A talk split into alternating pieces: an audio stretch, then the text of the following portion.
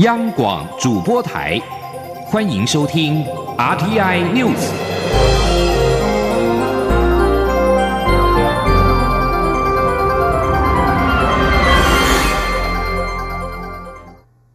各位好，我是李自立，欢迎收听这一节央广主播台提供给您的 RTI News。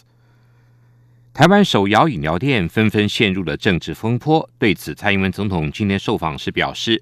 中国以政治介入商业经贸是害人害己，呼吁中国及时收手。此外，针对路透社的报道，中国国务院台湾事务办公室至少付费给五家台湾媒体做新闻置入。总统也说，中国对台湾的渗透无所不在。蔡总统今天参拜高雄文武圣殿，受到现场民众热烈欢迎。总统致辞时指出。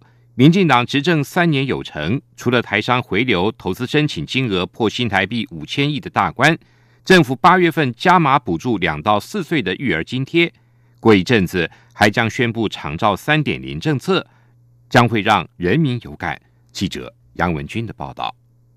蔡英文总统十号在行政院副院长陈其迈等人的陪同下参拜高雄文武圣殿。蔡英文致辞时向在场民众强调，政府执政三年有成，先是五月执行有史以来规模最大的减税，让人民有感，也吸引台商回台投资。目前台商回流投资申请金额已破五千亿大关。他并指出，今年八月起，二到四岁的幼儿，不管是自己带或是送托儿。所都能领到育儿津贴。他说：“还是上去私立幼稚园，我们补助两千五百块。哦，阿丽娜一上去那个公立诶幼稚园，他的补学费啊，哦，他杂费什么什么加起来，一个月不会超过两千五百块。阿丽话话，再讲到到了二零二四年，我们要增加到三千班，有更多人可以抽得到我们。”另外，蔡英文也提到，再过一阵子，政府会公布长照三点零版，加码照顾老人家，预估每年会编列三百到四百亿的预算。蔡英文也指出，过去两年来，政府预算都有结余款，代表政府花钱很小心。而今年编列下年预算时，更是二十二年来第一次编了平衡预算，就是税入跟税出是打平的，政府不用再借钱。中央广播电台记者杨文军报道。另外，也备受民众关注的就是工资的调整。基本工资审议委员会将在十四号登场。全国产业总工会秘书长戴国荣今天受访时表示，劳方委员内部已经初步讨论，希望基本工资调涨至少百分之五。工商协进会理事长林柏峰则认为，本劳跟外劳的薪资要脱钩。调薪的部分应该调整对公司有贡献的，而非齐头式的调整。记者杨文军的报道。现行基本工资为时薪新台币一百五十元，月薪两万三千一百元。劳动部将在十四号召开基本工资审议委员会，讨论是否调整基本工资。劳动部也在日前依照惯例，和资方及劳方委员碰面，了解双方想法。七大工商团体表达基本工资能不调就不调的立场，而劳方委员则一致都希望基本工资能调涨。全国产业总工会秘书长戴国荣受访时表示，劳方委员内部日前已经初步讨论，希望基本工资调涨至少百分之五。而今年全国产业总工会一样是主张依照二零一八年最低生活标准乘以就业抚养比公式来调升基本工资。如果依照公式，将得出月薪两万九千一百九十九元，时薪一百六十九元。他说：“今年的条幅至少要高于去年的百分之五。”蔡总统去年一月四号，他有特别提到，要解决台湾低薪的问题，那企业利润应该跟劳工共享。工商协进会理事长林柏峰认为，基本工资能不调就不调，而且基本工资实际受惠的劳工只有三十万人，建议本劳跟外劳薪资要脱钩。他也说，企业愿意调高薪水，但是是调高对公司有贡献的，或是年资长的，或是有技术性的员工，而非齐头式的调整。台湾大学国家发展所副教授辛炳龙则指出，依照消费者物价指数及外食消费指数，经济成长。率来计算，估计本次基本工资至少应该调涨百分之三。若能在往上调整百分之一到百分之二，也是合理的范围。不过，他也点出，去年时薪调幅高于月薪，一旦时薪月薪调幅不同步，恐怕会导致雇主不愿用调幅较高的时薪聘用部分工时劳工。中央广播电台记者杨文君台北采访报道。受到国人瞩目的金门大桥，今天终于在交通部长林佳龙的见证下，完成大桥最关键的工程——主桥段一百零一支大型机桩的最后一支完成交制。后续在交通部高速公路局等施工团队的努力下，将持续以国内首建的海中钢箱围堰工法，陆续完成十一座深海巨型桥墩的基础工程，预计二零二一年以前即可完工通车。记者吴丽君的报道。全长五点四公里的金门大桥，不仅要跨越长达四点八公里的金烈水道，桥面更高出海平面四十七公尺。但是最困难的工程，则是支撑主桥段的十一座巨型桥墩内，共有一百零一只口径达两米半的大型机桩，必须放入水下二十三公尺深的海域，再打入海底花岗岩盘下三十米深处。由于九成的桥梁结构都需在海上作业，因此包括高工局、台湾世溪工程公司以及东批营造，自去年二月就展开首支基桩施工，历时一年半，终于克服强烈的东北季风、高达六米的潮差。以及强劲的海流，还有坚硬的海底花岗岩盘，在交通部长林佳龙见证下，于十号完成最后一支机装的交制。后续还将以国内首建的海中钢箱围堰工法，陆续完成机装上的装帽，也就是十一座桥墩的基础工程。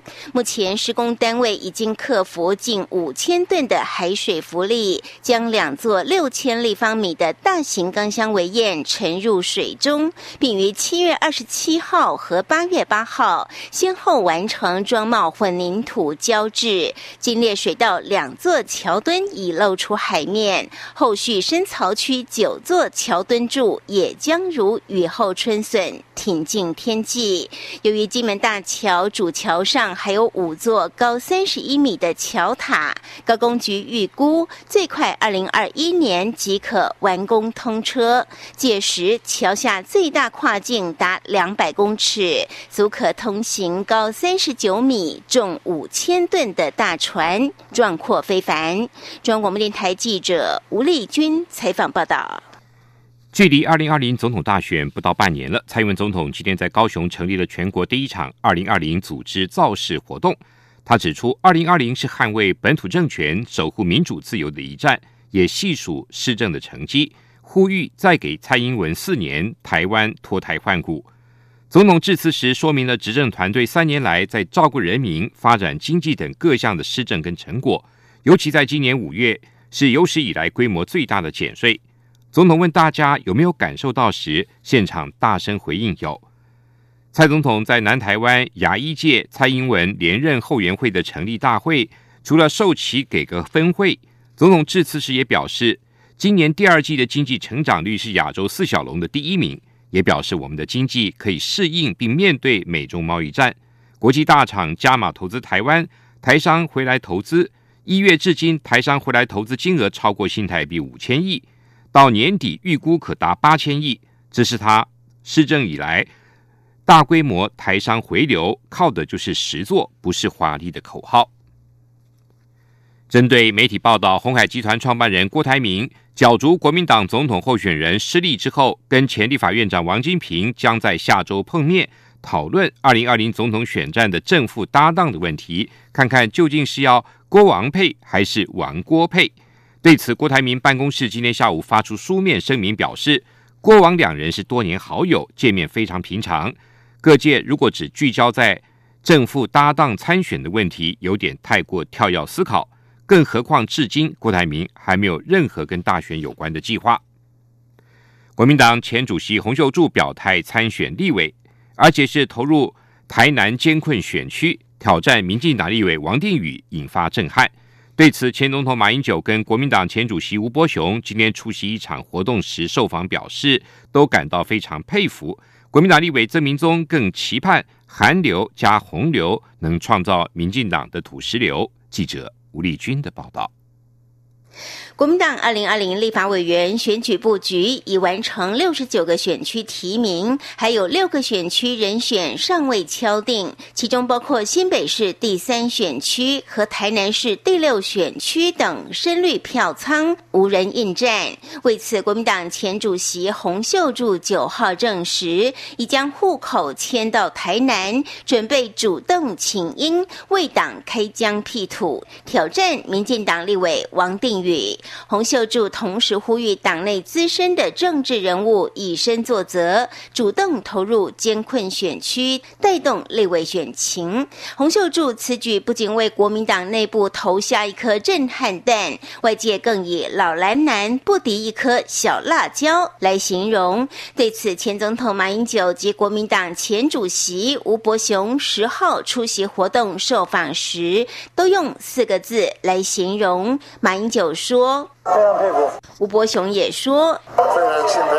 而国民党立委曾明宗则希望代表国民党参加二零二零总统大选的高雄市长韩国瑜，加上主动请缨投入立委选战的洪秀柱，创造民进党的土石流。曾明宗说。我们希望韩流跟洪流创造民进党的土石流。不过，面对参加国民党总统初选失利的郭台铭，不仅迟迟未表态支持韩国瑜，还不断传出与创立台湾民众党的台北市长柯文哲会晤，并与志在大位的前立法院长王金平相谈甚欢，都让国民党内部焦躁不安，担忧蓝营万一分裂，恐让民进党与。功德利，因此立委林维洲也点名郭台铭，不妨深入另一个艰困选区参选新北市第三选区立委，拉抬国民党选情，甚至可以到处复选，成为另外一只母鸡。